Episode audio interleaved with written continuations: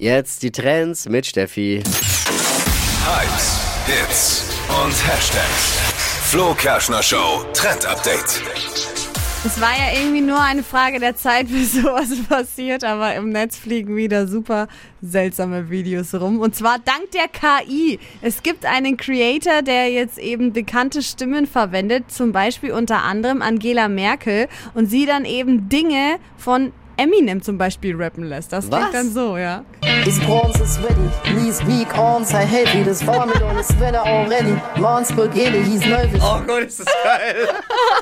Und das Beste ist, es ist so lustig, denn das Musikvideo ist dann auch so angepasst, dass halt anstatt Eminems Gesicht Angela Merkel ihr Gesicht da zu sehen ist. Und sie rappt halt das Ganze dann in ihrer Stimme, aber halt eben auch auf Englisch, wie Ey, ihr es gerade deswegen, gehört habt. ganz ehrlich, deswegen habe ich gar keine Angst vor KI, sondern ich freue mich eher drauf, wenn man, wenn das so eingesetzt wird.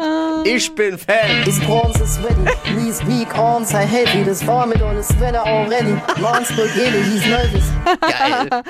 Super lustig. äh, Props an, an den Create. Geil. Mega. Hypes, Hits und Hashtags. Flo Kerschner Show Trend Update.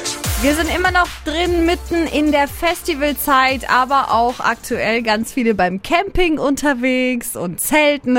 Und deshalb ist diese Idee richtig cool und zwar ein mobiles Duschzelt. Das ist richtig geil, habe ich im Netz gefunden. Und zwar ist das so ein kleines Zelt, sieht aus wie so eine Umkleidekabine zum Aufklappen.